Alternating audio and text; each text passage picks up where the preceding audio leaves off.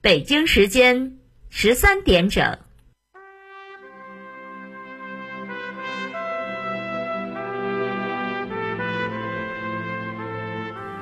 历史与诉说，亲历与真相。欢迎收听广播剧场。《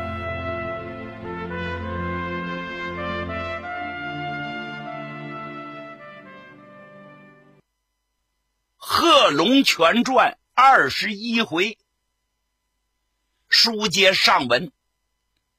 蔡锷将军逃出龙潭虎穴。为了防止袁世凯暗下毒手、验路阻截，所以啊，他先到的日本，后来找了个机会绕大道兜了个大圈子，才回到云南。因为他是云南的都督，掌握着大权。他不在的时候，由他的弟兄铁哥们继续给他看家。回到云南之后大伙乐坏了。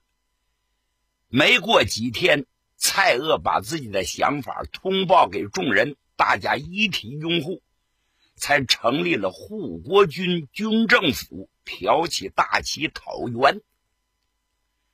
所以说，蔡锷是近代史上了不起的人物，可以说是名标千古啊。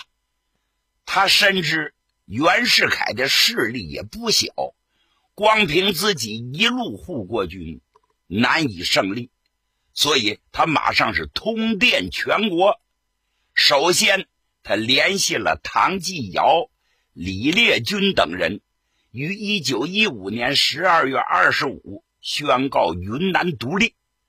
二十六，组织了护国军三军将士举行了誓师出征大会，隶属了元贼窃国的罪状，三呼民国万岁万万岁。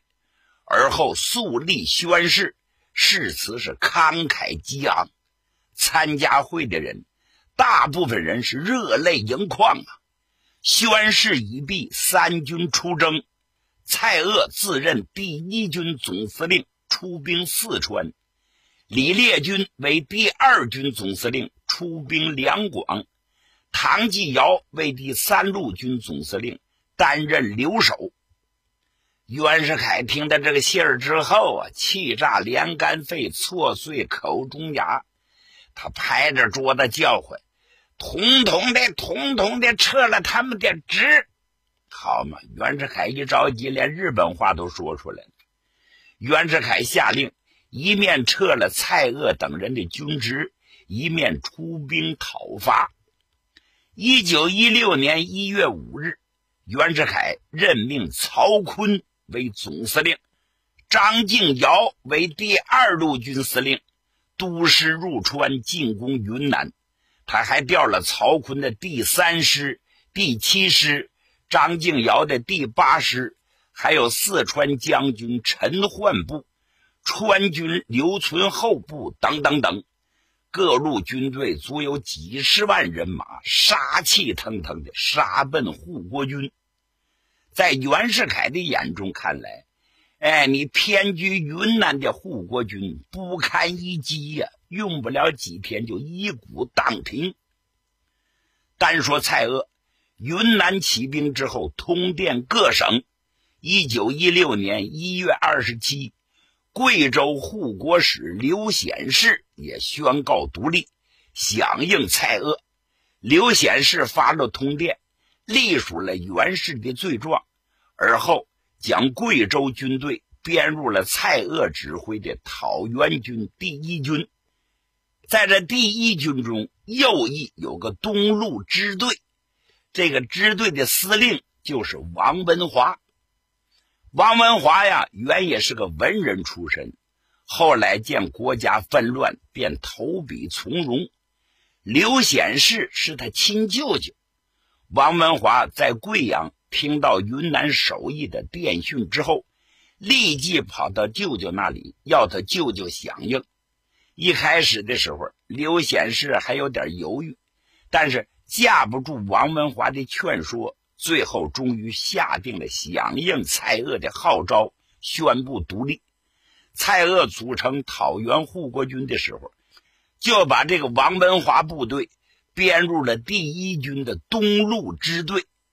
王文华这东路支队一共手下有三个团，他带着这三个团，经过镇远、玉屏，进入了湘西的晃县，结果遇到了袁世凯派遣的攻滇部队第一路司令马继增部队的抵抗。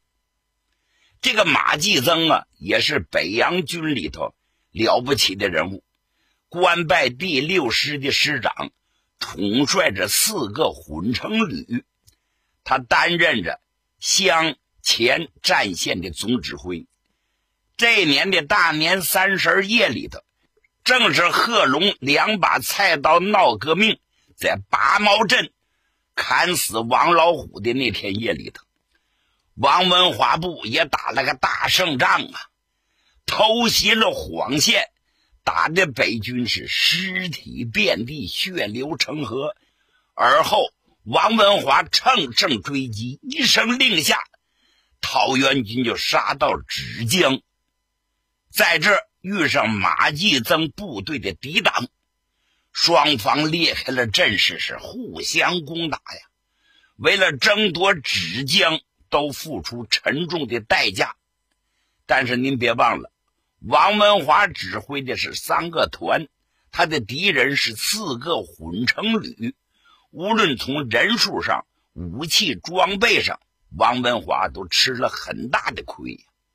因此几仗打下来毫无进展，反而王文华的部队伤亡比较大，枪支弹药、寄养粮台也遇到了困难。王文华是十分着急呀。如果他这东路军失败了，就会影响到全局。作为指挥官，他能不着急吗？单说这天晚上，王文华带着三个团的团长以及高级将领正在开会，商讨着下一步应该怎么打，这困难应该怎么解决。正这时候，马便进来了。马便。就是他手下服务的人员，呱一个军礼，报告司令，外面有人紧急求见您老人家。见我是谁呀？把他请进来。时间不大，这个人走进来了，满面陪笑，风尘仆仆，冲着王文华一抱拳：“司令还认识故人否？”王文华揉揉眼睛，仔细一看，哎哎哎呀呀呀呀！原来是桂堂啊！莫非你从天上掉下来的不成？那位说桂堂是谁呀？就是袁大双。前文书咱说了，袁大双见了贺龙，自告奋勇，起个牵线搭桥的作用，要赶奔云南和贵州，联系讨袁军。结果在这遇上了王文华，真是不巧不成书啊！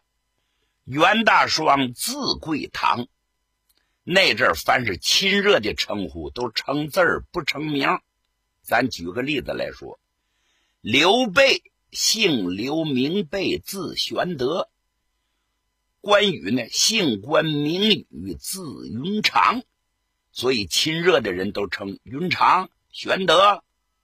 连伟大的领袖毛主席，他叫毛泽东，但是字儿叫润之。一般亲热的人都亲切的招呼润之先生。因此，中国的名和字是另有一套学问，咱不必细说呀。两个人过去在日本的时候都是同学，分别多年不见了，今日一见是非常高兴啊。王文华拉住袁大双的双手，晃个不停啊！随后，袁大双就提到正文。我听说前线的战事不利，你大伤脑筋。王文华苦笑了一下：“贵堂兄啊，你哪里知道？我手中仅有三个团，敌人却是四个混成旅，敌众我寡，因此啊。”他吃了亏了。嗯，袁大双说：“你何不改变一下战术？正面阻击之外，你侧面迂回，抄他的后路，让他腹背受敌，那不就事半功倍吗？王文华接着说：“我倒想这样来的，还是刚才那句话，我人手不够用，抽不出人来，正面打都招架不住，哪有多余的兵力侧面迂回呀？”袁大双一笑：“我的好兄弟，我这次来给你送礼来了，我送你一支部队。”可以侧面迂回，抄他的后路，保你一战成功。哦，王文华就一愣，心说：“开玩笑吧？你是个教书先生，你哪来的部队？”但是他深知袁大双在这个节骨眼不会开玩笑的，一瞅他脸上带着严肃的劲儿，非常认真，因此王文华就问：“大哥。”你这话究竟什么意思？详细道来。哈哈哈哈我告诉你吧，我新近交了个好朋友，其实不是新晋教的，原来我就认识他。这个人姓贺，叫贺龙啊。贺龙，贺龙是什么人？你听我慢慢道来。袁大双。就把贺龙的出身以及所作所为简单的做了介绍。最后啊，袁大双说：“我发现这个贺龙，龙眉虎目，气宇不凡，非是等闲之辈，且有勇有谋。和他一起举事的那十二个人，也都不是一般的人物。我甚至都想到。”莫非是上方星宿下凡，落到了桑植县不成吗？王文华听罢，哈哈大笑啊，哈哈哈哈！贵堂兄，你还信那些邪门歪道？呃，不不不不，非也。我是见贺龙等人敢作敢为，一腔热血为国为民，如今已经竖起了讨袁护国的大旗呀！王文华挺高兴。贵堂兄，那么冲你这一说，我现在就派人跟着你一起去见那个贺龙，命他率队随我们一起作战，怎么样？袁大双点了点头。呃，当然是更好了。不过呢，你是否请示一下蔡将军，委他个职务番号，好统一指挥呀？名不正言不顺，你说是不是？哎，对。贵堂兄言之有理。当下这王文华便拟电稿与蔡锷，言明桑植有个贺龙拉队伍起事这个事儿。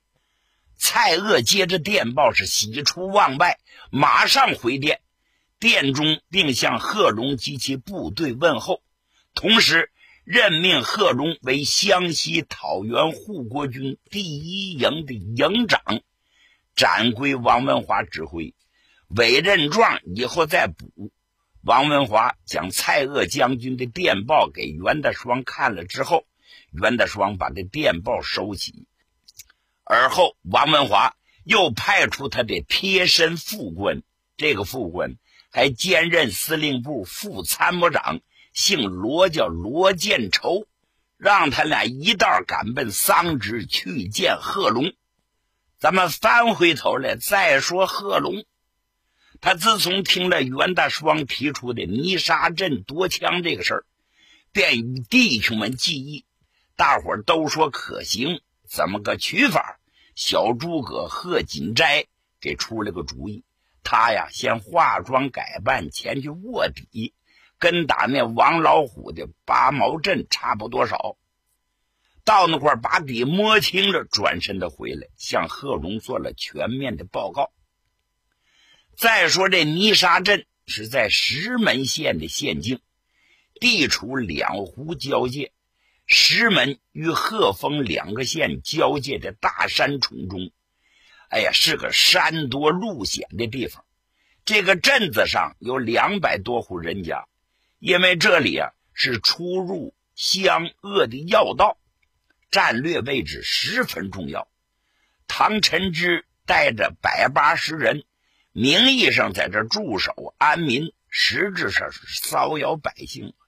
凡是那过往的客人，都要从这里留下买路钱，那厉害劲儿不次于八毛西，且比八毛西还横。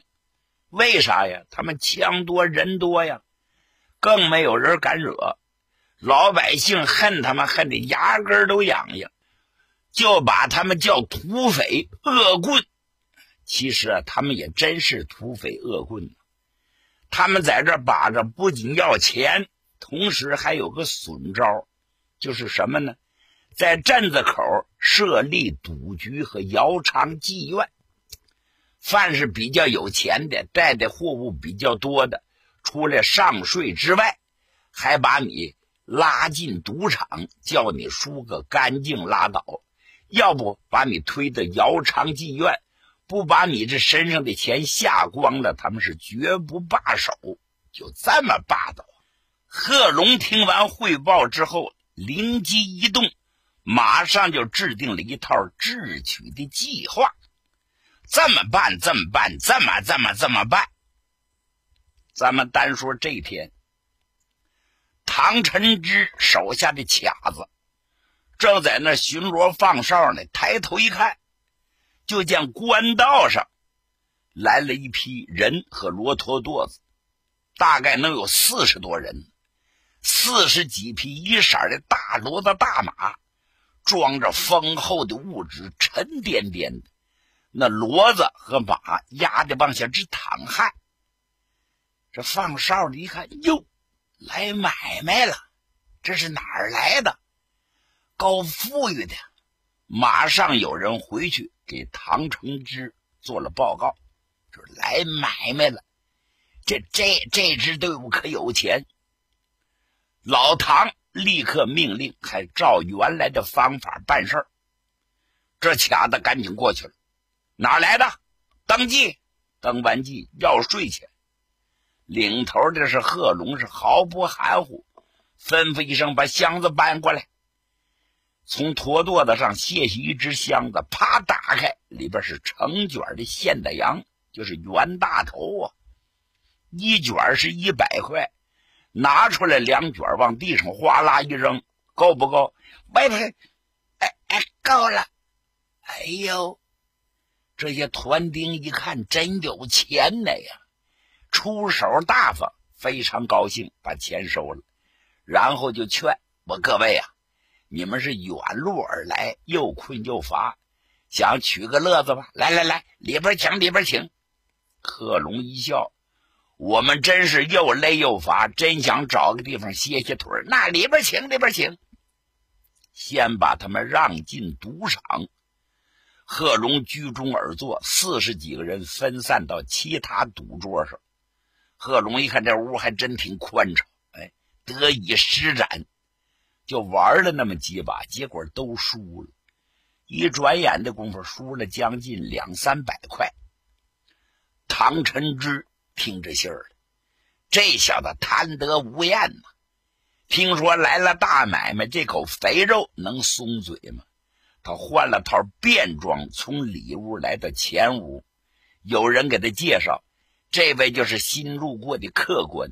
贺龙冲他一抱拳。您就是老板，哎哎，客气客气，在下姓唐啊，请坐，请坐。客官从哪里来？我们从湖南来。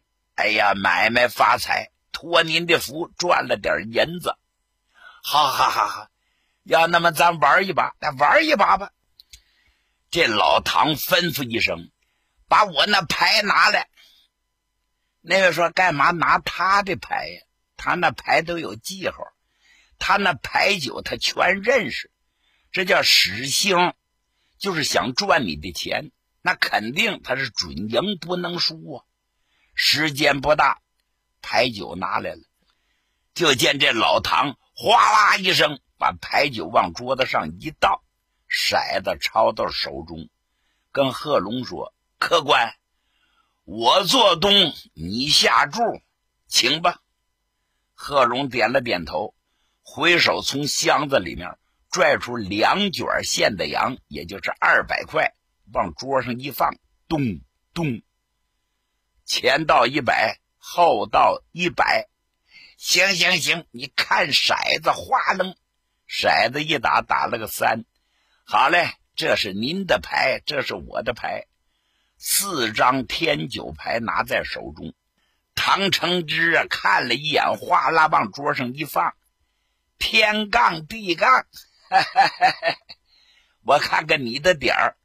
贺龙把牌一翻，结果才三点儿，那肯定是得输啊。这老唐非常高兴，把二百块大洋搂到自己的面前。我猜黑了，猜黑了，客人，请你接茬下注。第二把，贺龙拿出五百来，前边二百，后边三百。结果打骰子一翻牌，贺龙是照旧输。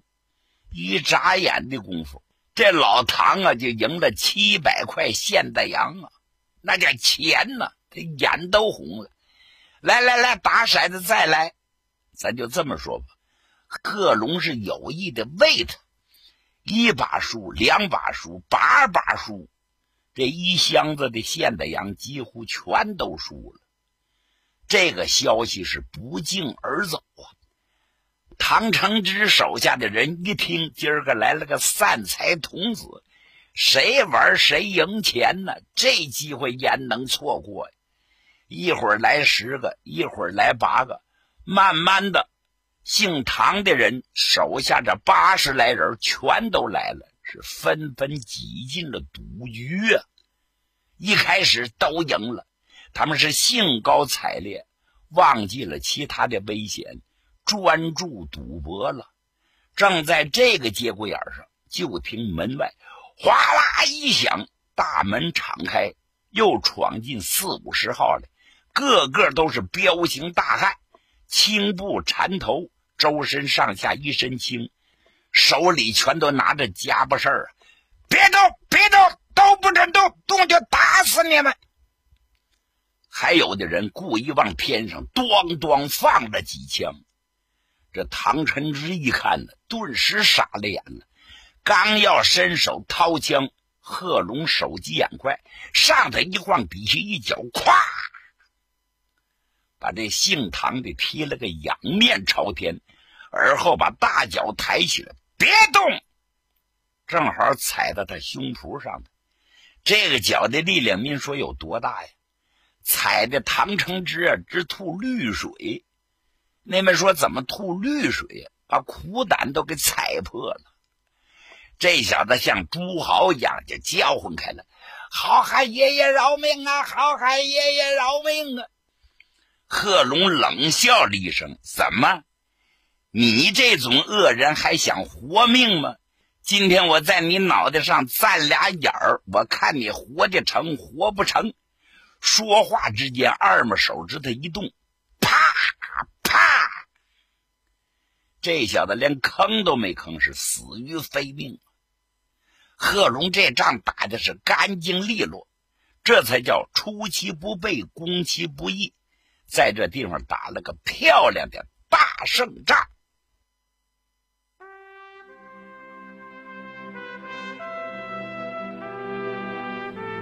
听众朋友，今天的广播剧场就为您播送到这里，欢迎您的收听，请您在明天的同一时间继续收听广播剧场。